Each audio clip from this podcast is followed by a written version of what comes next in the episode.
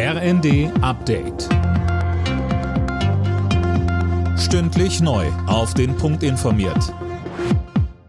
Ich bin Gisa Weber. Guten Morgen. Gas- und Fernwärmekunden bekommen im Dezember die Abschlagszahlungen für einen Monat erlassen. Der Bundestag hat dazu in seiner Mammutsitzung das sogenannte Erdgas-Soforthilfegesetz erlassen.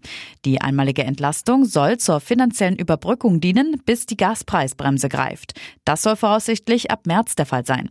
Außerdem haben die Abgeordneten die Rechte von behinderten Menschen im Fall von Triageentscheidungen bei knappen Behandlungskapazitäten in Krankenhäusern gestärkt.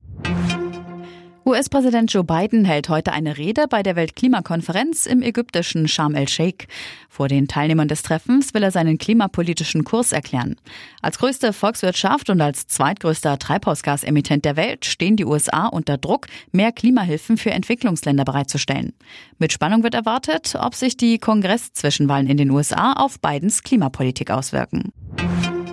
In Brüssel sind zwei Polizisten mit einem Messer angegriffen worden. Einer von ihnen wurde dabei so schwer verletzt, dass er verstarb. Die belgische Antiterrorstaatsanwaltschaft hat die Ermittlung übernommen, da ein terroristisches Motiv vermutet wird.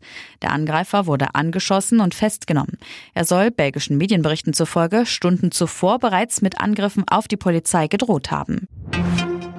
Ob Köln, Mainz oder Düsseldorf, zigtausende Jecken und Narren stürmen heute um 11.11 Uhr .11 die Karnevalshochburgen in Deutschland. Nach zwei Jahren Corona-Einschränkungen hoffen die Vereine und Feierwütigen wieder auf eine normale Saison. Und der Kader der deutschen Fußballnationalmannschaft für die WM steht. Bundestrainer Flick hat jetzt 26 Spieler bekannt gegeben, die nach Katar fahren. Mit dabei im Sturm sind BVB-Youngster Yusufa Mokoko und auch der aktuelle Top-Torschütze in der Bundesliga, Niklas Füllkrug von Werder Bremen.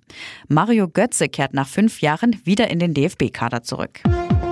Alle Nachrichten auf rnd.de